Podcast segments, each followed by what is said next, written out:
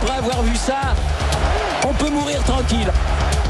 C'est historique. Bonjour Fabrice Delmeda. Bonjour à tous. Aujourd'hui, vous avez choisi un sujet qui va plaire à Céline Dacosta. Elle est toute oui. Vous avez choisi d'évoquer une bataille qui a stoppé l'invasion de la Gaule par les Huns.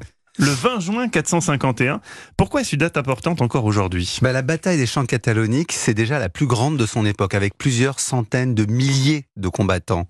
Imaginez une vaste plaine entre Châlons en Champagne et Troyes. C'était jadis le territoire d'une tribu gauloise, les Catalones, d'où son nom. D'un côté, les Huns, avec leur roi Attila, ils ont tout gagné, battu l'Empire romain d'Orient, écrasé les peuples d'Europe orientale et centrale. À leur seul nom, le monde entier tremble de peur.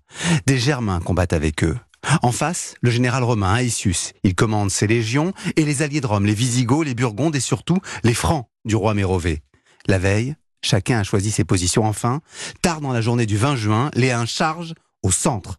Les carrés de fantassins, francs et romains résistent au choc. La cavalerie visigothique en profite pour attaquer les Flandéens et brise leurs rangs.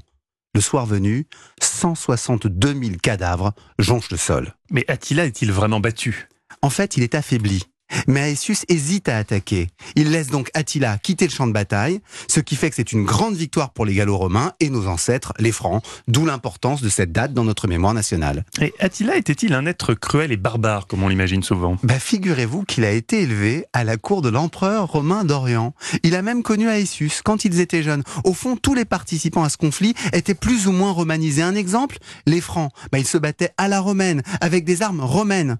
Donc, longtemps après, dans les manuels scolaires, après la défaite contre l'Allemagne en 1870, les chants cataloniques prouvaient que la France, c'était la civilisation contre la barbarie et qu'uni, le pays était plus fort. Des idées qui sont encore à la base de notre patriotisme. Merci beaucoup Fabrice Almeida, l'histoire à la rescousse de l'actualité. On vous retrouve demain peu avant 6h15 et pour faire plaisir à Céline Dacosta, on rappellera quand même le célèbre slogan d'Attila, les uns, il n'y en a pas deux.